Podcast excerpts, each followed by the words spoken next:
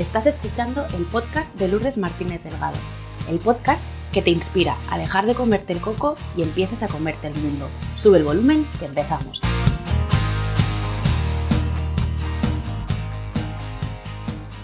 Hola a todos, ¿qué tal? ¿Cómo estáis? De corazón espero y deseo que estéis bien. Em, hoy me hace mucha ilusión el episodio que vais a escuchar porque es el primero que grabo en directo post cuarentena y además me acompaña una mujer que, bueno, para mí es más que una amiga, incluso os diría casi una hermana. Es una mujer que me inspira muchísimo, eh, que me sostiene en los momentos de dificultad y de oscuridad y que tiene una historia detrás alucinante que me gustaría que conocierais y por eso hoy está aquí con nosotros. Eh, hoy me acompaña Silvia López Jorrín, Silvia Jorrín, como prefieres. Silvia Jorrín. Silvia Jorrín. Hoy me acompaña Silvia Jorrín. Y Silvia, bienvenida, muchas gracias por prestarme tu casa para grabar este, este episodio y por tu pues tiempo. bienvenida tú a mi casa, por fin nos podemos ver, que ha sido muy largo y con muchísimas ganas de nada, pues pasar este rato charlando contigo. Esto va a ser una conversación entre amigas auténtica. Auténtica de verdad. Nos falta el vino. Dame tiempo. Ahora viene. Bueno, pues Silvia, eh, preséntate. ¿Quién eres? Eh, ¿A qué te dedicas y cuál es tu misión? Pues a ver, me llamo Silvia Jorrín, soy coach y mi misión pues es ayudar a mujeres que, que están luchando con, con sus cuerpos. Eh, les ayudo a, a, salir del ciclo de dietas compulsivas, de alimentación emocional y de, y de mala imagen corporal que puedan tener. Básicamente les ayudo a, a, a cuidarse y a quererse y, y a liberarse de, de, una relación muy tóxica con, con, la comida, de muchas de ellas pues de muchos años de, de pelea consigo misma. Creo que no hay eh, mujer que nos pueda estar escuchando que en algún momento de su vida o en alguna etapa no se haya sentido identificada con este mensaje que tú, que tú transmites, ¿no? Y qué importante es el autocuidado y, mm. y el verse bien para quererse también bien, valga la redundancia. Pues Silvia, bienvenida a tú y tu historia. Gracias por compartirla con nosotros. Y mm, me pregunto si siempre te has dedicado a esto o cómo llegas hasta aquí. ¡Buf! No, o sea, he dado más vueltas, he dado muchísimas vueltas. Eh, empecé, pues, como mucha, mucha gente estudiando empresariales porque no sabía qué hacer con mi vida. Nada de vocación ni nada de. y nada. Después de eso estuve trabajando en dos grandes empresas a nivel corporativo y, y, muy infeliz, la verdad. Ahí sabía que, que eso no, no, iba a ser. Lo dejé, monté una empresa de decoración de tartas. ¿eh?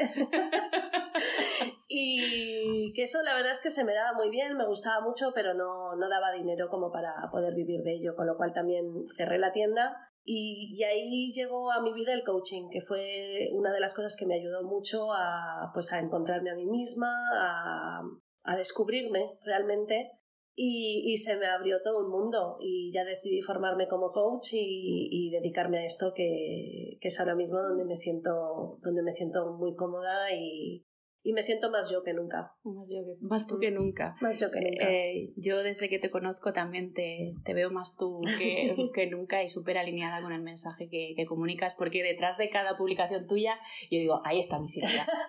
es así, es ella. Sí, sí, efectivamente. Aunque debo de decir que yo me hubiese encantado conocerte en la época de las tartas. Bueno, eso tuvo lo suyo, ¿eh? Porque mmm, yo me he dado un paseo por, por tu antiguo perfil de, de tartas y ahí cada maravilla es que eres una mujer talentosa de los pies a la cabeza, sin ninguna duda.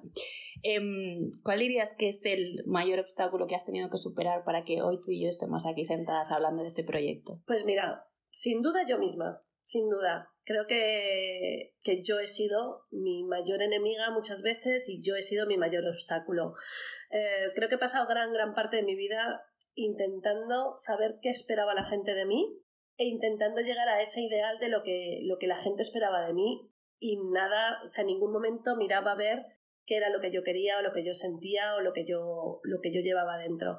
Y no es tanto que la gente te pida tienes que ser así, sino que es una idea de lo que tú crees que los otros piensan de ti. O sea, es, es, como muy retorcido, porque no es explícitamente que nadie te diga, pues yo te veo como abogada. No, no, no, es, es una sensación que tú tienes de pues a lo mejor tengo que trabajar en una gran empresa para que me tomen en serio y, y al final eso te lo crees y empiezas a enfocarte hacia, hacia caminos que no son tuyos, que no tienen nada que ver contigo. Entonces creo que realmente yo he sido mi, mi mayor obstáculo y, vencerme a mí misma ha sido como la gran lucha que, bueno, que tengo todavía, porque eso al final creo que siempre estaremos un poco ahí. Yo creo que no dejamos nunca de crecer y de descubrirnos como, vaya hombre, pues yo pensaba que esto estaba superado y fíjate que no.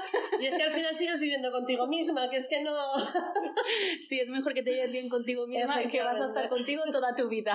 Efectivamente, sí. Y entonces eh, me surge preguntarte de, de, este camino que tú has recorrido y de este obstáculo ¿no? que has comentado que has superado, que es tú misma, tus creencias, la película que nos mm. compramos y que nos, y que nos, eh, que nos contamos y que nos compramos y que somos grandes guionistas de ciencia ficción de nuestra propia vida. Em, imagino que hay muchos aprendizajes que has ido incorporando ¿no? a tu caja de herramientas, pero me gustaría saber si hay alguno que, que tú mm, atesores como un gran logro y que te haya ayudado en otros momentos de tu vida a superar nuevos desafíos. Pues mira, realmente va un poco con lo que decía antes, que es la, la idea de, de, hacer las cosas por lo que esperan los demás. Cuando haces eso, siempre hay un vacío dentro de ti, porque es que te, te separas de ti mismo, o sea, y, y al final nunca vas a ser feliz. O sea, siempre vas a sentir que falta algo, que, que... y además te vas como disociando de ti mismo. ¿Sabes? Es como yo no soy esta persona, no sé por qué estoy aquí, no sé por qué estoy haciendo esto. Y, y, con la sensación de que en algún sitio hay algo para ti, hay algo que, que, te gusta. Muchos de nosotros no nos dejamos sentir eso, sino que vamos un poco como al tran-tran, sintiendo que a lo mejor hay algo que no va bien, o pues que podría ser mejor, pero, pero el pararte, el decir, ¿qué quiero? ¿Quién soy? ¿Y qué puedo hacer? Pues para mucha gente de verdad que es un desafío, pero, pero es importante hacerlo y, y, eso, tener claro que lo que hagas por los demás nunca te va a llenar. Te llenará seguramente durante un rato, mm, te sentirás muy útil, te sentirás a lo mejor apreciado, pero a la larga te deja un vacío. Eso no es bueno. No. Eso no es bueno. No, yo he sentido el vacío este del que tú estás hablando y en mi caso, bueno, yo lo he llenado en diferentes momentos de mi vida con diferentes cosas, pero el que más recuerdo es eh, con una necesidad de comprar cosas. Ah. Comprar cosas para llenar ese vacío. No era consciente que ese vacío existía, era una sensación, lo que tú dices. Mm. Eh, y en vez de mirar hacia otro lado, pues yo lo llené con, en mi caso fue cosmética, cosmética y maquillaje hasta que llegó un momento que dije, bueno, esto hay que llenarlo de otra cosa porque es como echarlo en saco, en saco roto. Claro. Pero esa sensación yo la recuerdo y no sé si tú estarás de acuerdo conmigo como de las que más eh, sufrimiento me ha, me ha, causado a lo largo de mm. mi vida. Sí, porque además estás intentando como convencerte de que eres otra persona. Es como, no, no, si los demás me quieren ver así, yo, yo seguramente pueda ser así y yo venga, voy a, voy a hacerlo. Y, y es que eso es muy, o sea, es un peso muy, muy gordo. Mira, yo lo hice hace muy poco, hace muy, muy poco cuando, pues nada, me lanzo como coach y demás y decido que, pues que voy a ser coach de mujeres sin, sin ningún propósito todavía general. Y entonces me monté una página web súper seria, bonita, muy minimalista, pero como muy de empresa, con un logo también súper bonito, pero, pero eso, casi sin personalidad pero todo parecía como muy corporativo, ¿sabes? Como dándole mucha importancia. Muy profesional. Muy profesional. Y yo veía aquello y yo decía, mm, es que eso no tiene nada que ver conmigo, nada que ver. Y gracias a Dios llegó la cuarentena y me hizo, me hizo romper el patrón rapidito, pero eh, iba encaminada a la gente quiere que, que yo sea una coach seria y profesional. Cuidado con lo de la, gente, que ni siquiera sé quién es la gente. es una idea que yo tengo yo de que quién quiere algo de mí, pero... Y, y eso al final es, es, es, como vivir una doble vida, de mm. verdad. Es, es, es muy angustiante. Mm. Bueno, a mí me resultaba muy angustiante. Sí, sí, yo eh, conecto mucho con esa idea que estás, que estás comentando porque también la he mm. sentido. Y es algo que, que, yo he aprendido a utilizar como una señal, ¿no? Cuando mm. empiezo a sentir algo parecido a eso, es como, vale, para. Para porque hay algún paso que estás dando que te lleva en la dirección completamente opuesta de donde tú quieres ir, ¿no? Y donde te sientes bien. Sí. Entonces, eh, como la capacidad de darle la vuelta a esa, a esa señal y que eh, te ayude mm. a, reorientar el foco, ¿no? Y a reorientar el, camino. Em, has hablado de proyectos que no funcionaron, como el mm. tema de, de, las tartas. Em, pero eso no te impidió ni avanzar, ni reinventarte, ni seguir intentándolo, ¿no? Nunca dejaste de tirar la toalla. pero en nuestra cultura el fracaso está como muy penalizado, ¿no? A diferencia de la cultura americana, que eso me lo comentaste tú además, em, donde incluso valoran en una entrevista em, que hayas fracasado, que te hayas reinventado, ¿no? Y que mm. hayas eh, eh, vuelto a, construir algo nuevo a partir de lo que no había funcionado, ¿no? Como una oportunidad de, mejora y de aprendizaje. ¿Qué te, ha motivado, ¿Qué te ha motivado a ti a no tirar la toalla?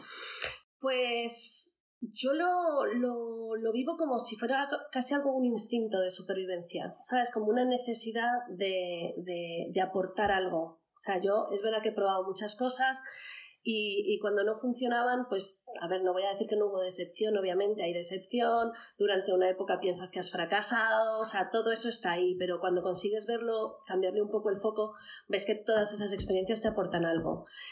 Y dentro de mí siempre ha habido algo que me ha querido mover más allá, decir, es que tú tienes que aportar algo, o sea, tú tienes algo que hacer, tú tienes algo que sacar.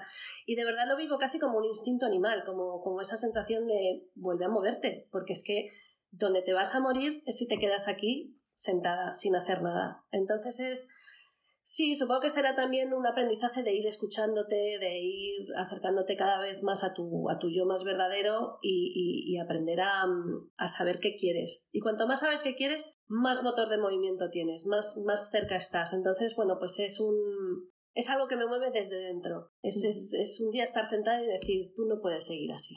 O sea, aquí hay algo más para ti, búscalo. Y luego es verdad que además, o de todas las cosas que he hecho, que las veía como muy inconexas siempre, las he visto como... Y a veces me daba, me da vergüenza decirlo, ¿sabes? Porque ¿qué tendrá que ver eh, trabajar en dos grandes empresas corporativas con luego hacer tartas, con ahora hacer coaching y demás? Y, y he tenido que hacer las paces con el hecho de decir, es que todo eso eres tú. Yo soy todo eso. O sea, lo que me ha aportado trabajar en grandes empresas, lo que me ha aportado montar un negocio propio, lo que me ha aportado ser creativa puramente durante cinco años, porque pues era hacer tartas bonitas y demás, todo eso es lo que me hace que hoy sea la persona que soy y que tenga lo que tenga que ofrecer. Que pues puedo ayudar a gente en muchos ámbitos, conocido a muchas más gentes, he abierto mi universo y, nunca hay que renegar de eso, o sea, no hay fracaso. El fracaso no, no es haber intentado y haber, y haber parado. El fracaso es quedarte quieto luego. Claro, no sacar como ¿no? una enseñanza, un aprendizaje de esa de esa situación. siempre digo, si los inventores en su primer eh, fracaso lo hubiesen dejado, no tendríamos luz, no, habría coches, o sea, seríamos un poco más que en las cavernas nivel 2.0. Más todos los productos que han surgido de fracasos. el post-it es un fracaso, o sea, todo, todos esos productos de, de grandes fracasos y dices, uy, pues esto es una maravilla. Pues así me siento yo un poco, ¿sabes? De decir, pues mira todo lo que me he llevado de todo esto y la gente que me he llevado sobre todo claro. de todas las experiencias. Mm, hace, esta mañana creo que leía un artículo que decía que, que mm, triunfar ¿no? Eh, depende de muchos factores, pero que se, la persona que lo escribía se quedaba con tres. Estar preparado, ver una oportunidad y tener el coraje de ir a por ello, ¿no? De, de, estar en movimiento. Me ha conectado mucho con esta idea de esta, este mm, eh, instinto, ¿no? De, de, moverte, de no pararte, de seguir buscando qué es eso que te hace feliz y qué es eso que tú vienes a, a traer al mundo y de la manera que sea ya encontrarás el camino y la forma de comunicarlo, decir aquí estoy yo y esto es lo que tengo para el mundo porque es muy bueno, ¿no? También creo que hay que estar preparado y, y pensar que no es que lo encuentres, o sea, que, que vas a estar siempre trabajando en, en, lo que quieres, te puedes mover, te puedes reconvertir, puedes cambiar, puedes un día ayudar a esto y luego hacer otra cosa, ¿sabes? Pero, pero es verdad que como que nos han un poco criado pensando que vas a encontrar tu propósito como si fuera único y además es que nunca más se va a cambiar y es como no, no, va a cambiar, va a cambiar mogollón todo el tiempo, cuando lo encuentres ya no será, luego será otro y estar preparados a eso, a, decir voy a estar en movimiento siempre y si no estás en movimiento malo. Esto me conecta mucho con esta idea de la cuarentena de pivotar, ¿no? cuántos mm. negocios, cuántas empresarias, cuántas emprendedoras han tenido que pivotar para poder adaptarse a la nueva realidad, a las nuevas circunstancias. No es no te apegues a tu idea. Exacto tú, tú tienes como, como esa cosa mmm, grande, ¿no? Eh, más, más grande que tú para lo que tú te quieres poner al servicio, ¿no? Esto que yo tengo lo quiero aportar en favor a esto. Que hoy puede ser A, mañana puede ser B y pasado puede ser C, ¿no? Pero yo creo que uno de los errores que cometemos es apegarnos a mm. esa idea, ¿no? Es como nuestra, es mío, es mi tesoro, es como mi hijo, no lo quiero soltar. Y creo que eh, la grandeza está precisamente en ser consciente de qué es lo que tú, qué, es, qué necesitas y cómo tú puedes aportar Mm. desde, desde tu talento, desde tu conocimiento, desde tu Claro. potencial. Y si nos aferramos a, a- a la estructura y a esto no se puede mover, Sí, pues ahí morimos. ¿no? Claro. Un poco de acuerdo con lo que tú... claro, exacto. tú Sí, dices. sí, totalmente, totalmente. Me cuentas que ahora estás ayudando a mujeres a sanar su relación con, con su cuerpo. Eh, algo que para mí es súper valioso porque decía al principio, todas creo que en algún momento nos hemos Mm. encontrado ahí, nos hemos visto reflejadas contigo. ¿Crees que hay algún rasgo común que identifique a este tipo de mujeres o que no se identifique? Uf, te diría que mm, rasgo común es en la sociedad en la que vivimos, básicamente. O sea, realmente nos bombardean los mensajes. Y ahora he cambiado un poco el tema, ¿eh? porque ahora ya encuentras un poco más de mensajes de no, quiérete, eh, estás bien como estás y demás, pero, pero realmente a día de hoy todavía em, Instagram lo, lo, lo abres y es, no sé, como quitarte la celulitis, haz más deporte para tener un culo más redondo, mm, abdomen plano, todo nos lleva a tener un- una imagen corporal que alguien ha definido como perfecta, que en general, que lo sepáis, es muy improbable que tengamos ninguna, porque está retocado con Photoshop. Pero sí, es, es un poco la cultura en la que vivimos, en donde se, se le da mucho más valor a una imagen física que a lo que, a lo que tú puedas ser como, como conjunto de persona. Se, no sé, me sorprende mucho el hecho de que si, si adelgazas, todo el mundo es que bien estás, te veo fenomenal, estás guapísima y te conviertes en un éxito. Eres un éxito. Con lo cual, ¿qué te conviertes cuando engordas? Ya, en un fracaso. Eres un fracaso inmediatamente. Y claro, vivir con esa, esa presión es muy, muy duro. Es muy, muy duro porque pues cuerpos perfectos realmente no hay. Y luego hay otra idea, que, la, que ser delgada te va a dar la felicidad. ¿Eh? Me parto. Claro.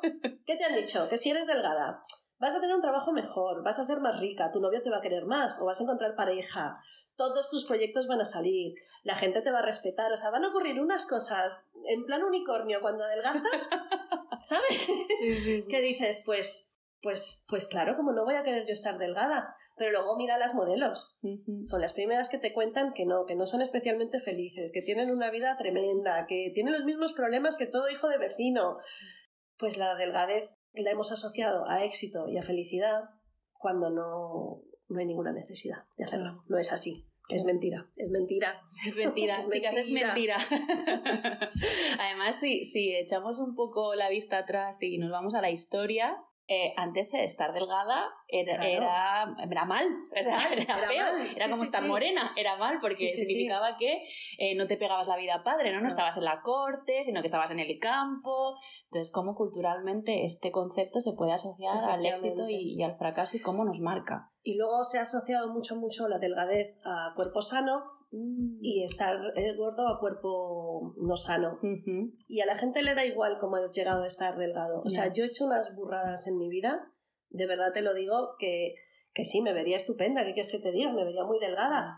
Pero sana, sana, no estaba. Y yo te puedo decir que ahora, con mis kilos de más, con mis redondeces, con mi celulitis, estoy muchísimo más sana de lo que seguramente he estado nunca. Y cómo eh, disfrutas tu vida. Y ¿no? como disfruto, efectivamente. Porque yo sí que, que creo que el precio que hay que pagar para Mm. mantener ese cuerpo mm, delgado, extremadamente delgado en algunos casos Mm. diría, eh, no se tiene en cuenta, ¿no? Y el estado de ánimo que eso te genera, lo que tú has comentado, es como, sí, yo quiero ser como Nadal, ¿vale? Mm. Pero ¿estás dispuesto a mm, Claro. entrenar 17 horas al día? No, solo quiero el cuerpo. ¿Por qué? Porque asocias eh, a Nadal a un éxito, ¿no? Un determinado éxito.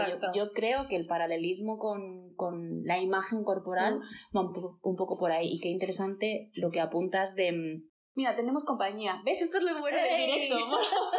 ¡Es mi perro! Hoy somos tres.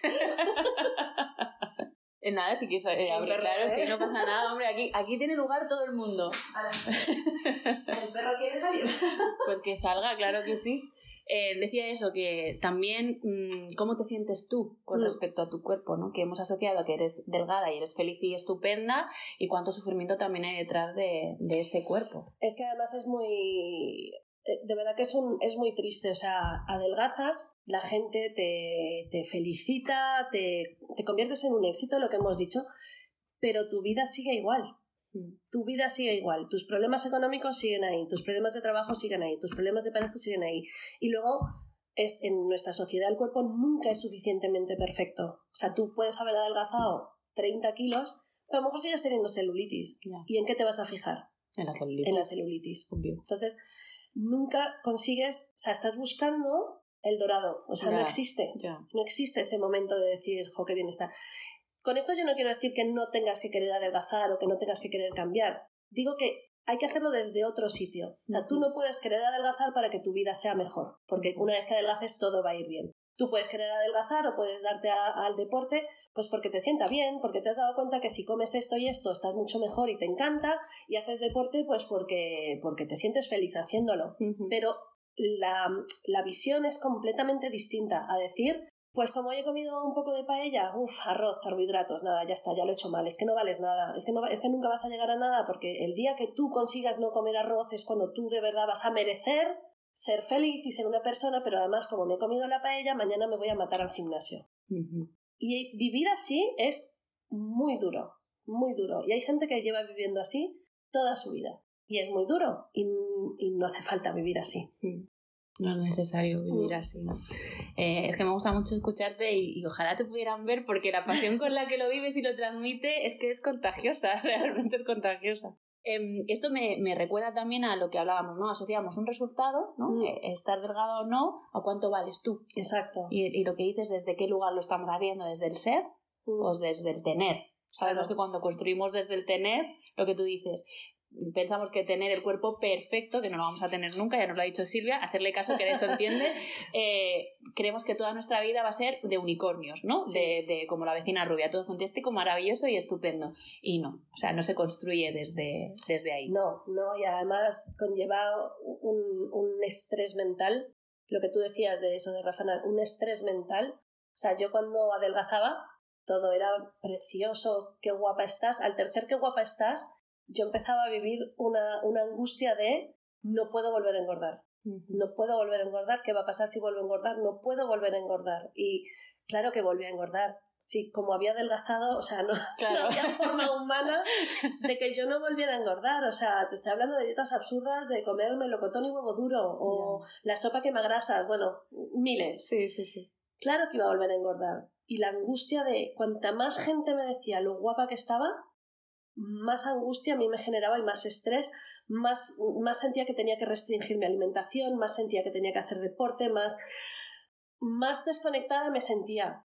¿sabes? Y, esa, y esa sensación de, de, de más me tenía que castigar. Porque seguramente ni siquiera me sentía yo misma, con lo cual pues, pues lo único que tenía era castigar. Me voy a castigar más y así voy a estar más delgada y así me van a querer más. Mm.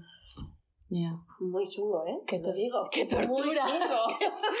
Qué No, no, lo digo y cansa. No quiero explicaros lo que es vivirlo. Vivirlo.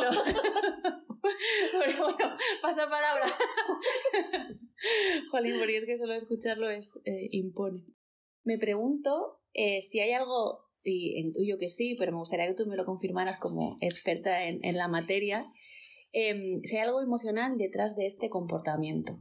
Sí, hay una búsqueda de, de, de ser suficiente. O sea, no eres suficiente y lo que conlleva no ser suficiente no, no es, bueno, luego lo seré. Es que no eres suficiente para mm, que te vean, no eres suficiente para hacer lo que quieres hacer, no eres suficiente para pedir eh, un sueldo mayor porque te, porque te lo mereces, porque, porque no eres suficiente, porque tú piensas que la gente te está viendo y diciendo, es que tú no te mereces nada de esto, mejor no pidas. Entonces hay como una especie de búsqueda infinita de, de hacerte cada vez más pequeño y esto es literal, perder peso. Cuanto más pequeña te hagas en la sociedad, tienes un, un lugar más grande. Y cuanto más grande sea tu cuerpo, tienes un lugar más pequeño.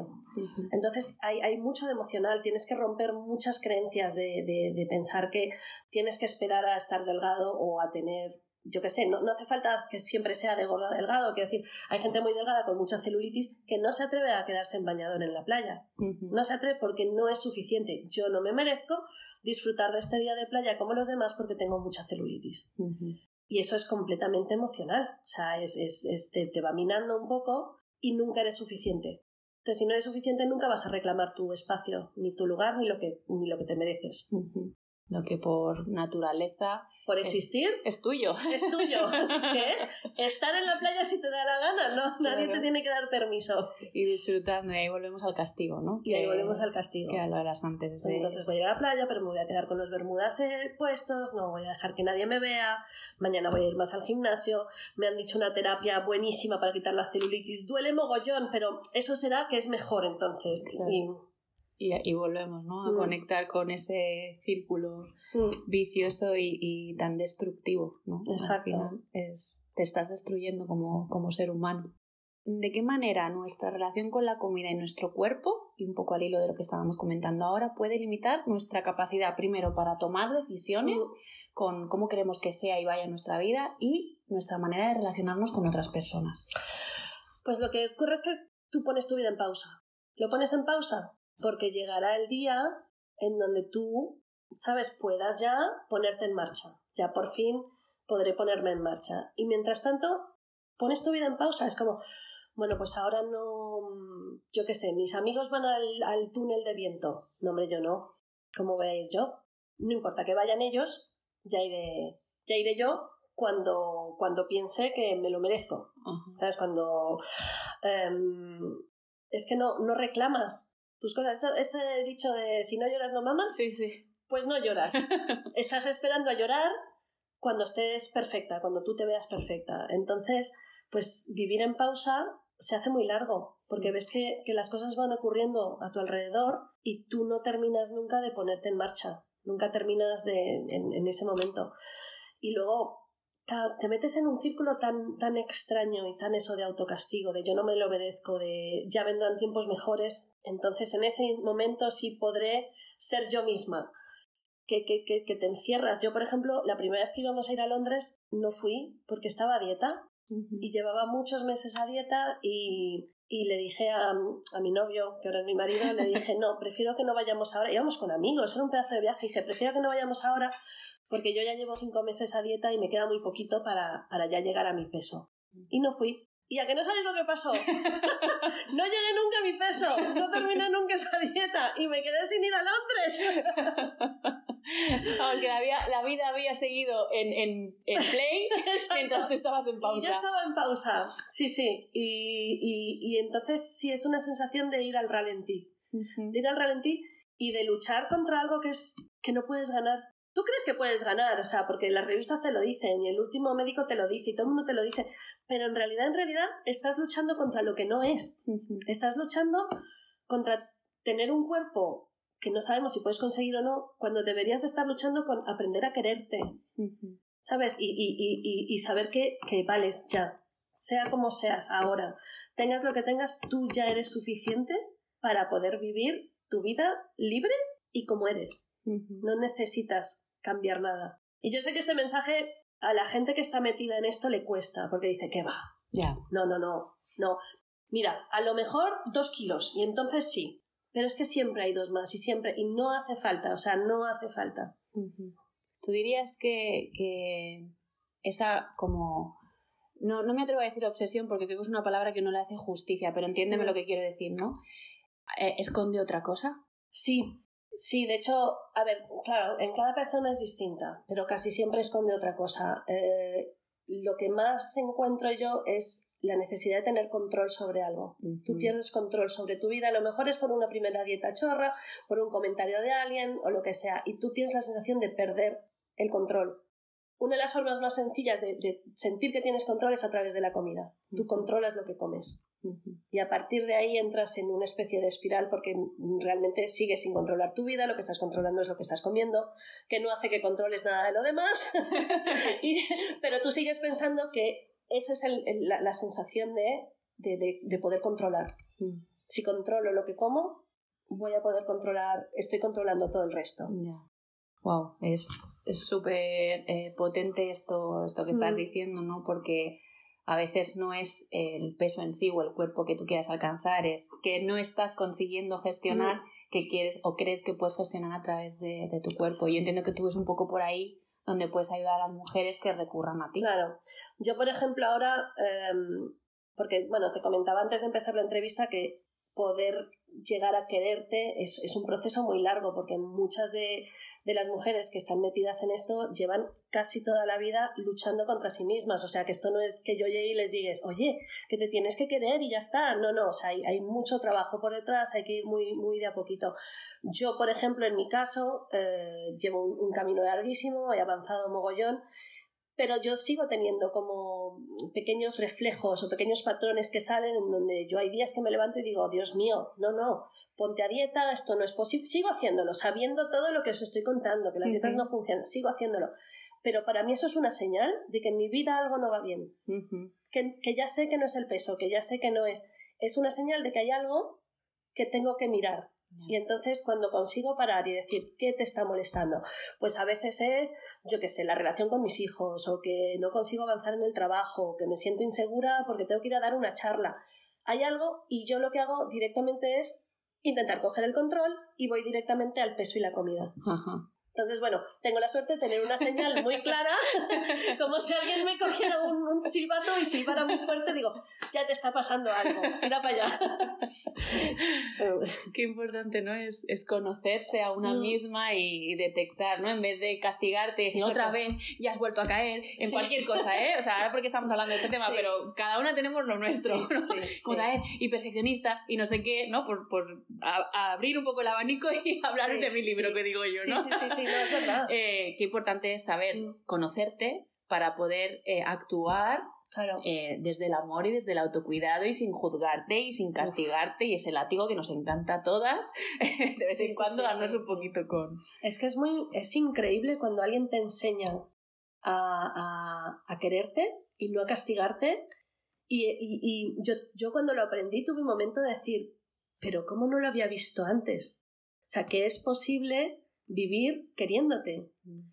Y yo siempre pienso, a ver, yo tengo tres hijos y la pequeña es la niña y, muchas veces pienso, ¿cómo la tratarías a ella? Mm. ¿Qué haría con ella? Y efectivamente dices, Dios mío, lo que me hago yo a mí misma es que no tiene nombre. O sea, si yo la tratara a ella como me, me, solía tratar a mí, uff, o sea, no, no, no puede ser. Es que no me quiero ni imaginar. Porque... espantoso. Es tremenda, qué, qué, mal nos tratamos. Qué mal nos tratamos, qué cosas nos decimos. somos, somos el peor juez que podemos tener. O sea, si vas a un juicio y te toca cuidado con ese juez que es el peor. Exacto, Nosotras. exacto. Aquí vengo yo. Yo, mira, el otro día lo, lo, Bueno, lo escribí en un sitio para subirlo, pero no lo he hecho. que esto es como si yo la gran parte de mi vida me hubiera ido de viaje con, con mi peor enemiga. Pero que además yo hubiera elegido ¿eh? que ella iba a ser mi compañera de viaje a todos mis viajes con mi peor enemiga y que es la que vamos a un hotel espectacular y cuando llegamos al buffet te dice ¿todo eso te vas a comer? Uf, tú a lo mejor eso no deberías de comértelo, ¿eh? ten cuidado. ¿Sabes? Si tú, ay, ay, a lo mejor tienes razón y nos vamos a la piscina y te dice ¿te vas a quitar la toalla? Uf, yo no me quitaré la toalla, ¿eh? a lo mejor te mira todo, no te quieres la toalla. ¿Sabes? De pronto dices, pero ¿cómo puedo estar viajando yo con esta persona? Mm. ¿Por qué no? O sea, Tú puedes elegir con quién viajas en tu vida. Simplemente tienes que ser consciente de con quién estás viajando ahora y decir, mira, tú y yo no podemos viajar más juntas. No podemos viajar más juntas. Tampoco hay que ser muy dura con esa persona, ¿vale? Esto ya es. Ya, me voy un poco. Ya, es, nivel, ya es nivel más. Esa persona está ahí por algo. Esa persona te está intentando proteger a ti de algo, de, de, tener vergüenza, de, de, exponerte. O sea, tiene su función. Pero no hace falta que sea la que te acompaña todo el tiempo a todas partes. No le, no le puedes dejar todo ese poder que siempre esté contigo. La puedes aparcar. Sí. Decirle ahora algo con un ratito. A lo mejor te necesito más tarde porque estoy pensando en tirarme por la ventana y no estoy segura si es buena idea. Y entonces es cuando viene ella y te dice, uff, yo no haría eso. Pues igual de kamikaze no te va bien. Exacto. Pero no hace falta que te acompañe todo el tiempo, a todas partes. Qué buena, esta me la, esta me la apunto. Uy, uh, aquí hay mucha gente en esta casa. La vida misma, de real life, ¿no? Ya ves tú. Un show en directo. No pasa nada que, que enriquezcamos, ¿no? La experiencia sí, sí, en persona. No querías un directo claro, pues súper directo. Eh, hemos hablado ¿no? de cómo mm, tener esta, esta compañera de viaje nos puede amargar el viaje de nuestra vida, el vivir en pausa, cuáles son las consecuencias que puede tener. Luego tú eliges ya si quieres, las quieres para tu vida o no. Tú eres libre y eres responsable. Pero mm, ¿Cómo sanar esta relación, trascender estas creencias, eh, aparcar a esta compañera de viaje a la que no elegiríamos? eh, nos puede ayudar a que dejemos de comernos el coco, ¿no? Mm. Nunca mejor dicho, es que nunca va, mejor va a venir esta frase para que empecemos a comernos el mundo. Pues a ver, el proceso no es fácil, ¿vale? Porque como, como hemos hablado antes, o sea, hay gente que puede llevar toda la vida en esto. Y además son creencias como muy, muy arraigadas, o sea, muchas, muchas de las creencias que llevamos de no soy suficiente, de, de tengo que esperar, de tienes que ser perfecta y demás, las traemos de casa desde muy, muy, muy pequeñitas, o sea, de no que yo qué sé son, son, son pequeñas cosas que te han ido metiendo no Era ver una revista y, y tu madre te diga mírala qué guapa qué delgada está ya está, guapa, delgada, no, en tu cabeza ya está. Entonces, eh, hay que trabajar muchísimo las creencias, muchísimo. ¿Qué estamos pensando? Tienes que hacer mucho examen de conciencia de a qué te has sometido a lo largo de tu vida para, para, para intentar conseguir ese ideal que estás intentando conseguir. ¿A qué has renunciado? ¿Te está valiendo la pena? ¿No te está valiendo la pena? ¿Quieres seguir viviendo así? Yo cuando salí de esto tenía una sensación de yo no puedo seguir viviendo así tiene que haber otra forma de vivir. O sea, no puede ser que yo me vaya a pasar la otra mitad de mi vida a dieta, no dieta, dieta, no dieta, no es suficiente, mejor no me expongo, mejor que no me vean. No puede ser que, que, que esta sea la forma de vivir. Entonces tienes que estar dispuesto a hacer un viaje muy profundo, muy incómodo, es verdad que es incómodo, pero también tan liberador, tan liberador. De pronto es como si te quitaran esa gran mochila y, y, y pudieras avanzar, y con esto no quiero decir que de pronto yo te diga, oye, que, que, he pensado que lo mejor para ti es quererte y que te olvides de tus patrones anteriores y de las creencias y tú digas, oh, estoy sanada. no, milagro. Milagro, milagro, me han sanado. No, es un, es un trabajo de, de, de mucho tiempo, pero hay herramientas que te ayudan, hay ejercicios que te ayudan, hablarlo mucho uh -huh, uh -huh. y estar muy acompañado. O sea, es un camino que acompañado se hace muchísimo más fácil. Uh -huh. eh, cambiar de referentes. O sea, si yo lo único que hago es ver a. No, sé, no, se, no se me ocurre ninguna porque las tengo ya tan fuera de mi. Vamos a decir una del Zapataki. Una del Zapataki. Por ejemplo. Haciendo yoga todo el día. Pues, ¿qué quieres que te diga? Pues a lo mejor al cabo de una semana digo, Dios mío, es que claro, ni yo levanto la pierna, ni tengo esa pierna. O sea, puedes llegar a querer tener una pierna dos metros más grande que la tuya, como si fuera posible. O sea, pues no va a ser posible tampoco.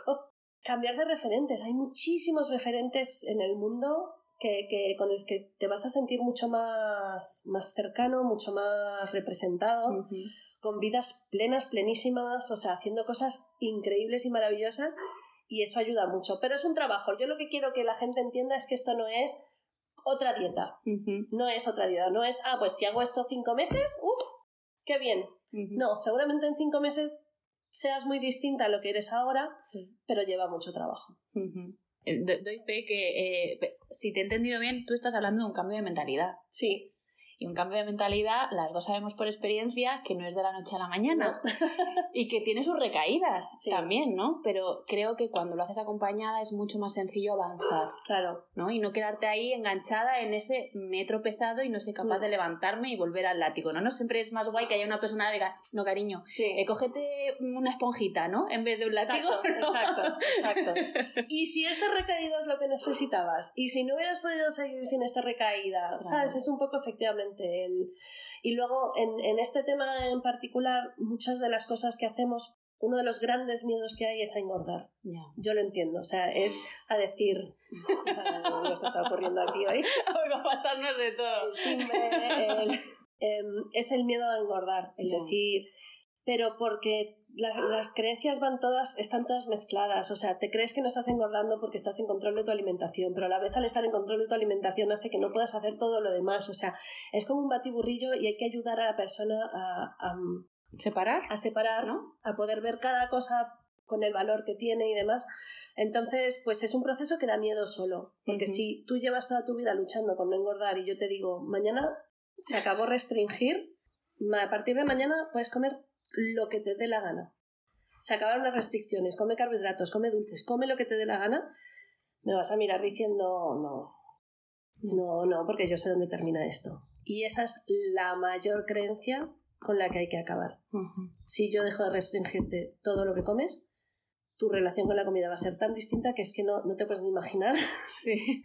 no te puedes ni imaginar lo, lo, lo que es eso. Yeah. O sea. A mí me conecta por cómo te veo con el disfrute. Sí, Claro. Convivir.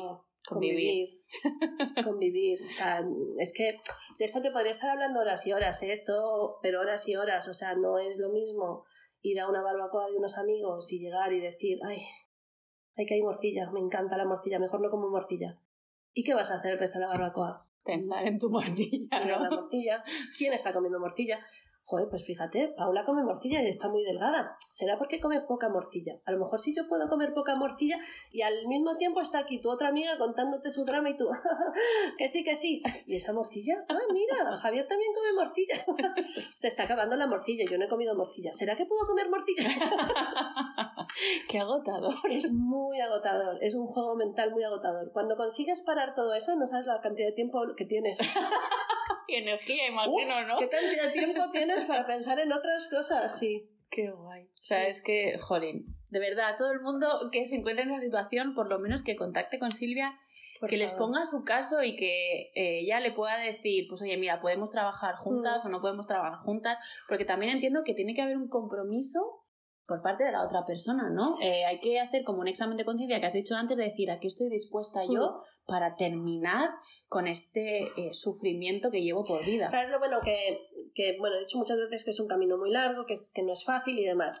Lo que sí es que em, es tan distinto, porque casi todo lo que, lo que hemos hecho antes es muy doloroso y es un castigo y es no eres suficiente y tienes que cambiar, y todo lo que ocurriría a partir de ahora es muy amoroso, o sea, es, es, amor puro, es tú eres suficiente, o sea, entonces, aunque sea, no sea fácil, aunque tengas que ir a sitios que no te gusten, siempre va con mucho amor, cosa que seguramente sorprende a mucha gente que todo lo que haya hecho antes va siempre con mucha culpa, con, con eso, con mucho sufrimiento, con mucho castigo. Entonces, bueno, es, es un camino muy distinto. Insisto, no es fácil, pero con tanto amor. tanto amor. Las cosas con amor, ¿no? Siempre son más sencillas, ¿no? Efectivamente. Pueden ser incómodas, pero también pueden ser sencillas, no hay por qué excluir una cosa. Y sobre todo es muy gratificante, de verdad, es muy gratificante esa, eso, esa liberación, ese poder disfrutar, poder centrarte en otras cosas, poder atreverte a hacer cosas, el, el, el llegar a ese momento de me da todo igual lo que penséis, lo que queráis, y, solo me importo yo. es, es, sin que suene egoísta, ya sabéis que eso es de lo mejor que podéis hacer cada una por vosotras. Claro. Que me importo yo. Mm, porque cómo estás tú contigo misma también impacta en cómo estás tú con los demás y cómo los demás están contigo. Para mí empezó a hacer un tema, un tema grave mi tema de alimentación y dietas cuando mis hijos empezaron a ser un poco más mayores y, que, y que ya me veían y que me preguntaban, ¿estás a dieta? Y yo decía, ¿esto es lo que tú quieres para ellos? ¿O que nos sentábamos todos en la mesa y ellos comían una cosa y yo comía otra? Uf, o sea, a mí me parece, oye, que cada uno haga lo que quiera. Para mí no era forma de, de, de estar en familia. No era forma de estar en familia. ¿Y, ¿Y qué les estaba enseñando a mis hijos? Que yo tenía que cambiar mi cuerpo. E insisto, porque es que luego la gente se lía mucho, que no es que no puedas cambiar tu cuerpo, que lo puedas cambiar, es desde dónde viene esa necesidad de cambiar tu cuerpo desde dónde sale esa necesidad. Parece interesante que hagas este matiz, ¿no? Porque cada uno con su cuerpo es libre y puede hacer lo que le dé absolutamente la gana. Es lo que tú dices, ¿no? Desde dónde lo estás haciendo, desde dónde quieres esa transformación y ese cambio para ti y, qué cambio cualitativo va a suponer en tu vida, ¿no? No has hablado concretamente de la palabra autenticidad, pero yo hablando contigo y conociéndote me resuena mucho esta palabra, ¿no? Eh, porque es ser tú, sin disfraz, sin tener un cuerpo eh, estereotipado, sin, sin tener que alcanzar una figura que nos ponen por todos lados, ¿no? A mí eso me conecta mucho con dejarte ser tú y dejarte ser auténtica. Entonces, eh, ¿qué puerta se nos abre desde este lugar de la autenticidad? Todas. Pero un poco se, se junta con lo que hablamos al principio, ¿no? Esa sensación de, de esta no soy yo, esta no puedo ser yo. Em, la última dieta que hice, adelgacé muchísimo. Y, no sé si fue un amigo o mi padre, ¿eh? que me dijo algo así como, es que si te conociera ahora, nunca hubiera pensado que eras gorda. Y aquello me marcó, como si, efectivamente, o sea, la que era ahora no era la que era antes. Entonces, ¿quién soy?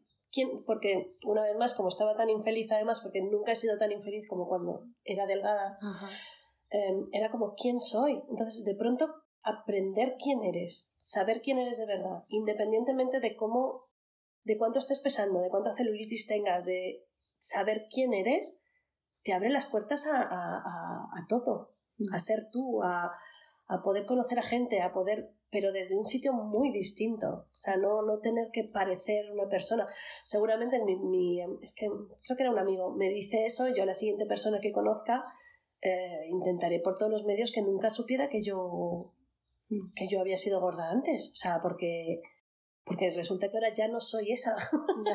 o sea, es, es, es, es, muy complicado, es un juego mental muy, muy complicado. Pero la libertad que te da ser auténtico, o sea, la libertad que te da decir es que esta soy yo. Y es que además yo me gusto. Entonces, si no te gusto a ti, ah, pues, pues, pues, tengo alguien con quien puedes hablar que te puede ayudar. Sí, pero además lo hemos oído muchas veces, ¿no? Que es desde la autenticidad donde conectamos con otras mm. personas, ¿no? Con otro, con otro ser humano, porque eh, uno de los beneficios de mostrarse y dejarse ver eh, de verdaderamente es que las otras personas pueden conocer lo que eres tú mm. en realidad, ¿no?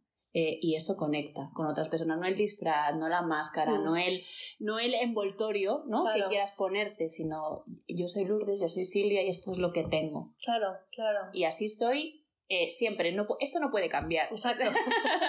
esto es invariable. Exactamente, efectivamente, esto no... esto es así, esto viene de serie. Exacto. Efectivamente. Pero yo entiendo que, que, pedir ayuda, y lo has dicho antes, es, es una dificultad, ¿no? A veces puede mm. resultar eh, difícil lanzarnos precisamente porque nos mostramos vulnerables y decir, oye, necesito ayuda. Pero bajo tu punto de vista, ¿cuáles crees que son las limitaciones que tenemos a la hora de pedir ayuda? Sinceramente creo que es el desconocimiento.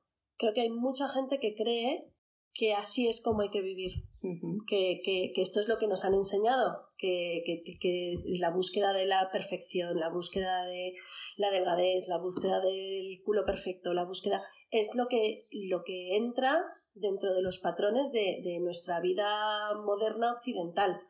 Tú te vas a comprar cualquier revista y te están todas diciendo qué hacer para conseguir estas cosas. Entonces, Em, hay gente que puede estar viviendo esto de forma angustiada, de decir, pues como me pasó a mí, de decir, es que esto no puede ser. Y a la vez me costó mucho encontrar quién me podía ayudar, porque, porque la industria está hecha al revés, la industria está hecha para que tú quieras encontrar la ayuda para adelgazar, la ayuda para verte mejor, la ayuda para verte mejor, entre comillas, cuidado, etcétera. Entonces creo que hay un desconocimiento de, de, de decir hay otro tipo de vida no necesitas ser así, no necesitas esperar a ser así, no necesitas todo esto.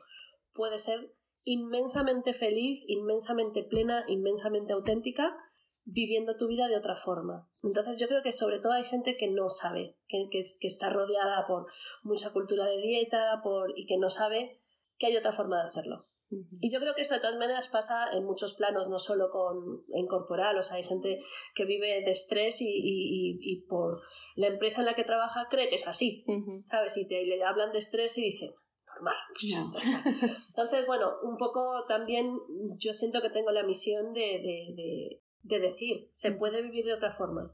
Si tú quieres vivir de otra forma porque no te gusta ya así, yo te puedo ayudar. ¿sabes? Pero sacar el mensaje, porque cada vez sale más y, lo, bueno, lo vamos viendo, pues los anuncios de Dove, que tienen como muchos más cuerpos y demás, pero todavía es muy minoritario, todavía está, se esconde mucho. Y también, y entonces ocurren cosas como que sacan cuerpos de Dove de todos los tamaños, pero eso sí, también todos como muy perfectos, cintura de avispa, entonces te sientes un poquito más representado, pero no del pero No del todo. ya, pero es que si yo tuviera esa cintura, entonces sí me atrevería Entonces, em, no hace falta ni tener esa cintura, ni tener el culo redondito, ¿no? No hace falta, no, no, no, no, no. Entonces sí, creo que hay más desconocimiento, el no saber que se puede vivir de otra forma. Me gusta esto de que tu misión es eh, venir a mostrar otras alternativas, mm. ¿no? Otras, otras maneras de que ni son mejores ni son peores, ¿no? Pero por lo menos que la gente pueda saber y pueda conocer que otras opciones son posibles y que también están ahí y son igual de válidas mm. que las que estamos acostumbrados por nuestra educación, por la mm. cultura que tenemos, por donde vivimos, a, que sea de esta manera. Bueno, lo has hablado un poquito antes, ¿no? Pero eh, antes de que nos digas dónde te podemos encontrar, cuáles son tus próximos proyectos, porque estoy segura que muchísimas mujeres han sentido reflejar. Algún hombre seguramente también. ¿eh? También, porque, creemos, también. porque creemos que es algo exclusivo de las mujeres, pero eh, también se da este, este caso, ¿no? Esta Em, para mí es como una esclavitud del cuerpo en el caso del hombre. Con matices, entiendo. Es que es, es como, eso es como mucho más reciente. O sea, es verdad que hemos visto una cultura del cuerpo del hombre cambiar en los últimos años en donde se les espera que sean metrosexuales todos. Vamos, vamos. que sean todos Thor. efectivamente. Y mm, que antes eso no existía. O sea, cuando ves pelis antiguas, ellas están todas estupendas y los hombres están ahí como completamente dejados. Su bigotito, su barriguita. Efectivamente. Y, y, pero, pero efectivamente han, han, entrado ya en esa rueda de decir, no, no, es que si no estoy perfecto. Y, y pues les va a pasar lo mismo. Efectivamente, les va a pasar lo mismo. No hay. Yo entiendo que es, es algo Em, igualitario, ¿no? Es, es algo porque lo que nos afecta de manera sí, las mujeres yo creo que todavía lo sufren más, todavía hay mucha más cultura sobre eso de las mujeres y se les perdona más a los hombres, ¿eh? Porque no me estás viendo las, las comillas, pero vamos, no se les permite, em, pero, pero sí, yo, yo ya lo veo con mis hijos adolescentes que, pues que se preocupan de cosas que a lo mejor cuando nosotros éramos adolescentes solo nosotras nos preocupábamos y, los chicos no. Entonces, bueno, van entrando en, en, esa rueda de, bueno, sí, de esclavitud estética social. Qué bonito me ha quedado eso. ha quedado bonito, estética, estética social. me lo apunto. Apúntatelo. y bueno, pues eh, cuéntanos dónde te podemos encontrar.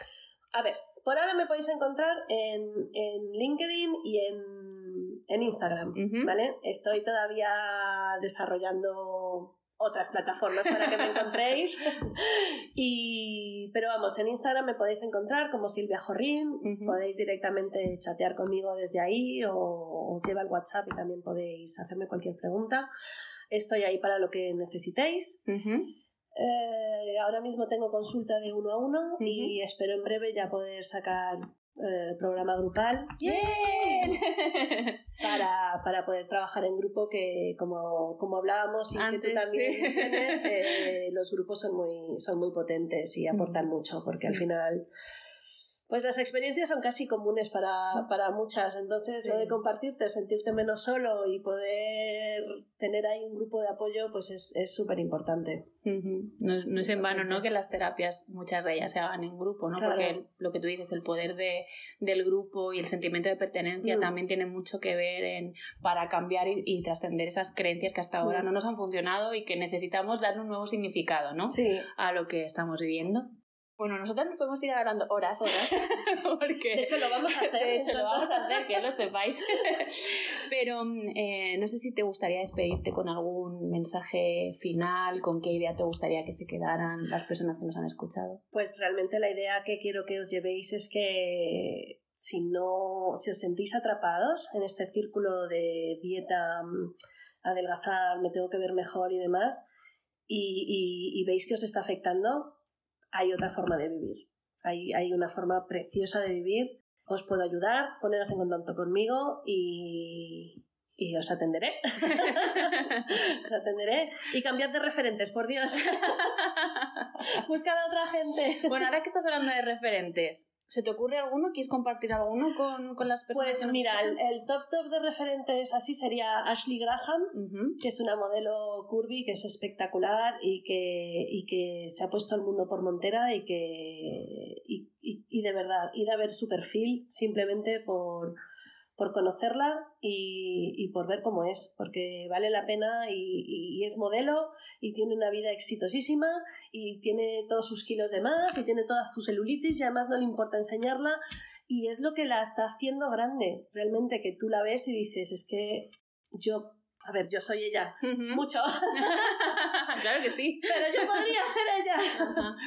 Y, os voy a dejar solo con uno porque luego os liáis a buscar. Ashley Graham, id a buscarla, es espectacular. Vale, lo pondremos también en las notas del podcast, así como todo lo que nos has comentado para que estés a un, a un solo clic de, distancia y lo tengan fácil para contactar contigo. Y con este mensaje de que la grandeza eh, va más allá de una talla o de un cuerpo, eh, me gustaría cerrar el episodio de hoy, agradecerte que hayas estado aquí este rato conmigo. Eh, ha sido muy divertido grabar físico, este, en físico, Que nos estamos tocando.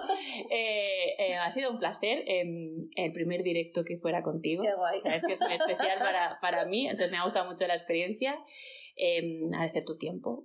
Oh, por favor. El que nos hayas compartido tu historia y te hayas mostrado pues auténtica y vulnerable como tú, como tú eres. Y, y, nada más, pues que a las personas que han llegado hasta aquí, hasta el final, que hayan pasado un rato agradable, divertido y con esa alegría, pues eh, nos, nos despedimos y como siempre nos vemos el próximo martes. Muchísimas gracias, Lourdes. Adiós.